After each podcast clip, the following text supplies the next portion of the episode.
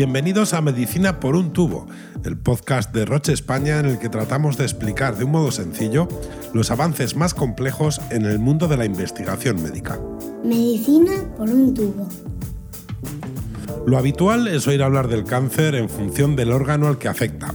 Así hablamos de cáncer de mama, de pulmón o de colon, pero como hemos escuchado en episodios anteriores, a veces los tumores de distintos órganos, estén donde estén, pueden tener puntos en común, alteraciones genéticas que originan la transformación de células sanas en cancerígenas. En la actualidad ya hay ocasiones en las que el abordaje terapéutico oncológico se centra en estas alteraciones concretas y no en el lugar del cuerpo en el que se encuentran. Con ello hablamos de subtipos de cáncer, por ejemplo el cáncer con fusión en TRAC, que se puede dar en diferentes órganos del cuerpo como el pulmón, la cabeza o el colon, entre otros. Es lo que llamamos abordaje tumor agnóstico y sobre ello aprenderemos en este episodio.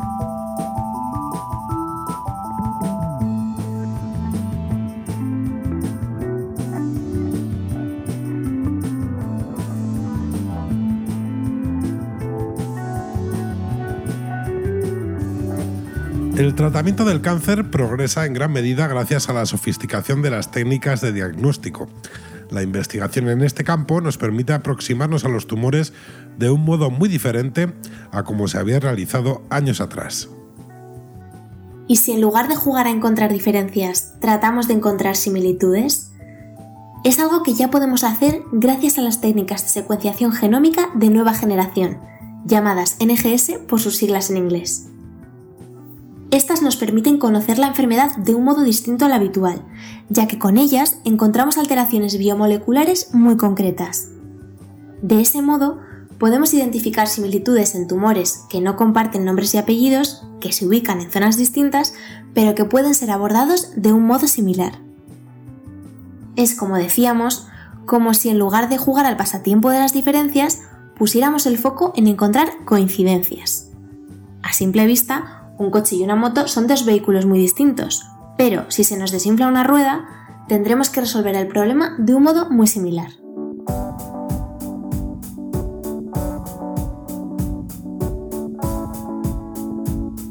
Que hablen los que saben. En este episodio vamos a contar con algunos de los expertos con los que ya hemos charlado en otras ocasiones. Desde el Hospital del Mar de Barcelona, la doctora Lara Pijuán nos explica así en qué consiste el abordaje tumor agnóstico del cáncer. El abordaje oncológico tumor agnóstico se trata en dar un mismo tratamiento sistémico a distintos tumores que pueden presentarse en diferentes órganos. Por ejemplo, un, tumor de mama, un tumor de tiroides, etc pero que aún y ser tumores diferentes y estar en distintos lugares del cuerpo, sí que comparten algo. Y se trata de una alteración genética en sus células tumorales, la cual, una vez detectada, permite su tratamiento con las terapias dirigidas. El abordaje tumor agnóstico supone un reto para todos, pero especialmente para los patólogos, como la doctora Pijuán. Así nos lo explica. Para los patólogos, el hecho de que se requiera el estudio molecular de los tumores ha hecho que nuestro laboratorio crezca en ese sentido. Necesitamos aplicar nueva tecnología mucho más moderna para el estudio molecular de los tumores, pero para ello se requiere, por un lado, de más recursos humanos para la interpretación de los datos, así como, por otro lado, de la propia tecnología y maquinaria que consume parte de nuestros recursos. Los servicios de patología requieren actualmente de mayor apoyo institucional que nos permitan avanzar en este campo. No es posible que a nivel nacional haya diferencias en cuanto a los estudios moleculares de tumores, ya que eso conllevaría diferencias en su tratamiento. Hay que cuidar a los servicios de patología para poder cuidar a nuestros pacientes. En el área de oncología del Hospital Madrileño de La Paz trabaja el doctor Oliver Higuera. Para él, el primero de los retos que debemos afrontar para desarrollar soluciones efectivas contra la enfermedad tiene que ver con el diagnóstico. La secuenciación masiva en el cáncer de pulmón ha supuesto una revolución y una mejora clara en el abordaje del mismo. La ciencia siempre va detrás de la tecnología y el desarrollo de las técnicas de secuenciación ha permitido un mayor conocimiento de la enfermedad y una optimización del tratamiento del cáncer de pulmón. Desde el punto de vista diagnóstico ha permitido una mayor capacidad para poder detectar cierto tipo de mutaciones que pueden ser susceptibles de un tratamiento dirigido incluso en muestras tumorales que son pequeñas o incluso de calidad que a priori no son óptimas. Además, la secuenciación genómica nos aporta muchísima información que se traduce en mayor conocimiento y que nos puede ayudar a entender el comportamiento de la enfermedad, esa heterogeneidad en la evolución del cáncer de pulmón, de cada cáncer de pulmón, incluso en aquellos subgrupos que aparentemente son similares. Es una herramienta útil para detectar los mecanismos de resistencia de los distintos tratamientos y nos puede ayudar a buscar la mejor secuencia de tratamiento, lo que siempre se traduce en una optimización en el abordaje del cáncer de pulmón.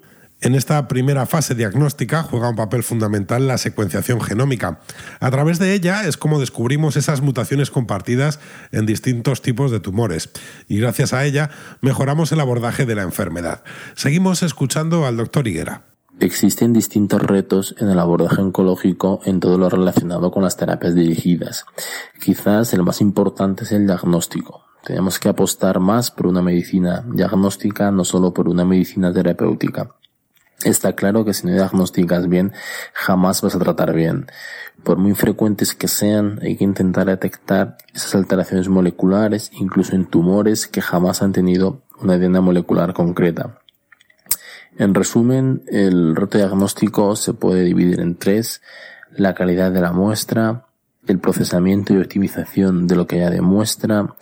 A veces es necesario utilizar lo menos posible para el diagnóstico citopatológico y lo máximo para el estudio molecular, incluso dando prioridad a algunas alternaciones moleculares concretas sobre otras en función de algunas características clínicas cuando se cree que no va a haber muestra para todo. Y otro aspecto importante son los tiempos. Tenemos que tratar de tener todo el estudio molecular en un tiempo razonable, en 5 o 7 días, para no demorar el planteamiento inicial del tratamiento del paciente. Otro desafío, ahora que esperemos que la NGS sea una realidad y que la mayoría de las llenas moleculares se testen así y no gen a gen, es la interpretación de los resultados de los estudios de secuenciación genómica masiva. Saber si esa alteración molecular o esa variante de significado desconocido tiene un papel pronóstico o predictivo o nos puede condicionar un tratamiento u otro. Para ello es necesario un entrenamiento y aprendizaje del oncólogo y la implementación de comités moleculares como informáticos, biólogos que nos ayuden a interpretar toda esa información.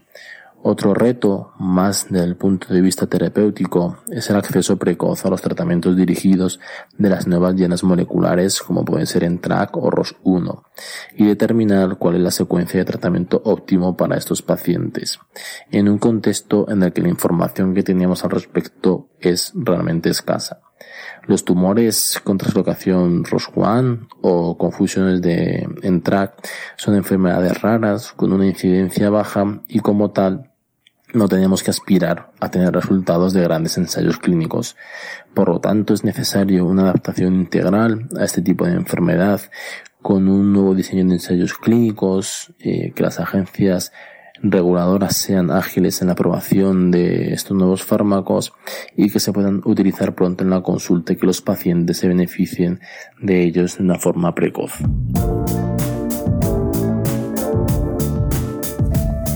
Estás escuchando Medicina por un El abordaje tumoragnóstico empieza a cobrar especial importancia en el tratamiento de los más pequeños. En pediatría las medidas de prevención no tienen sentido, así que las terapias dirigidas cobran especial importancia. Escuchamos al doctor Antonio Pérez, jefe del Servicio de Hemato-Oncología Pediátrica del Hospital Universitario de La Paz. Bueno, la verdad es que son mucha la diferencia del cáncer infantil y el cáncer del adulto, ¿no? Si nos centramos en el tratamiento, pues vemos que la intensidad de los mismos es mucho mayor en los pacientes pediátricos y la tolerancia también a los mismos también es bastante mejor. Además, los resultados terapéuticos también son mejores en los cánceres infantiles, estando actualmente en 80%. Em, y bueno, siendo el principal problema en este momento los, tumores, la recaída de los tumores cerebrales de, alto grado, la recaída de la leucemia aguda y los tumores sólido-metastásico, ¿no? que siguen teniendo un mal pronóstico. También es diferente el objetivo terapéutico. En los adultos se persigue más la estrategia de clonificación ¿no? y de dependencia farmacológica. En los niños se persigue la curación completa, la curación total y sin secuelas. En cuanto a estrategias de prevención, la verdad es que en el adulto han demostrado ser muy efectivas, ¿no? porque se conocen muchas de ellas factores ambientales o exógenos. ¿no? Sin embargo, en el cáncer infantil a día de hoy son inútiles, no hay ninguna estrategia preventiva que haya demostrado ninguna eficacia. Por lo tanto, no hay medidas preventivas en el cáncer infantil. De hecho, bueno, recientemente la acreditación genética avanzada, el INE Germilán, nos está ayudando a, identificar en pacientes con predisposición al cáncer de edad, edad pediátrica y que esto pudiera ser una herramienta a medio plazo para diagnóstico temprano, incluso para estrategias de prevención, ¿no? Pero a día de hoy es una quimera. En la oncología pediátrica el camino por recorrer es amplio. El doctor Pérez nos cuenta cómo afrontan el futuro en la especialidad. Bueno, la medicina de precisión eh, la verdad es que está integrada hace mucho tiempo en la práctica clínica diaria de los pacientes oncológicos en adultos, fundamentalmente. Sin embargo, en relación al cáncer pediátrico, las terapias dirigidas no son accesibles a todos los pacientes y, sin embargo, la Sociedad Internacional de Oncología Pediátrica sí recomienda la caracterización avanzada y secuenciación de todos los tumores pediátricos, tanto la recaída, siendo esta situación alta mandatoria, y muy, muy recomendable al diagnóstico del diagnóstico. Deberíamos tener secuenciados todos los tumores infantiles. El cáncer infantil además son muchas enfermedades raras, muy heterogéneas, muy diferentes al cáncer que aparece cada vez más tardías, por lo que sus resultados y fármacos no se pueden extrapolar a la población pediátrica, ¿no? que es un poco lo que se viene haciendo en la actualidad. Y bueno, uno de los principales retos que se tiene de hoy es desarrollar estudios genéticos y farmacológicos dirigidos exclusivamente a los pacientes oncológicos pediátricos. Y para conseguirlo, pues es importante la centralización de los pacientes, de los tumores y un abordaje multidisciplinar con un personal pues altamente eh, especializado, ¿no? con gran expertise. En cuanto a los tratamientos tumores agnósticos, ¿no? por ejemplo, las, fusiones de, de genetropecin como en TRAC, pues eh, la verdad es que están cambiando. Eh, ¿Podrían cambiar el abordaje del cáncer pediátrico? Pues la verdad es que sí, porque hasta ahora los tratamientos convencionales se, basan en, en órganos, la histología del tumor y empezamos a ver que terapia dirigida a alteraciones moleculares eh, que pueden estar expresadas en diferentes tumores y diferentes presencia histológica, pero con una misma alteración molecular supone un cambio de paradigma. Por eso, ¿no? Porque depende de dónde esté el tumor, si existe una alteración genética, pues dos tumores con identificación podrían ser tratados de la misma manera. Aún así debemos tener en cuenta que cuando tratamos con este tipo de terapia nos centramos en una única alteración y normalmente suele haber más de una alteración genética. O, pero bueno, hay mutaciones driver, como por ejemplo la trocación el gen en Traxi, se ha identificado que en algunos tumores pediátricos, como melanoma, glioma, sistema central, fibrosarcoma infantil, donde tenemos experiencia muy positiva, y, bueno, carcinoma de, de, generando una diana molecular abordable con, con, con, con revisiones completas y sin prácticamente efectos secundarios.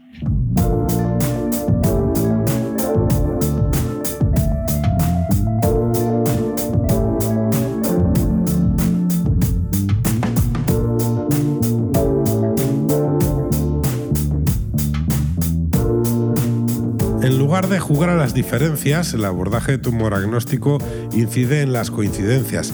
Eso es lo que permite desarrollar tratamientos similares para tumores aparentemente distintos. Siempre lo decimos, el esfuerzo investigador es el que abre nuevas vías para poder trabajar hoy en las soluciones que necesitarán los pacientes en el futuro. Hasta aquí esta entrega de Medicina por un tubo. Os esperamos en el siguiente capítulo, buscando como siempre que la información sea una fuente de salud. Un saludo. Os esperamos en el próximo episodio de Medicina por un tubo.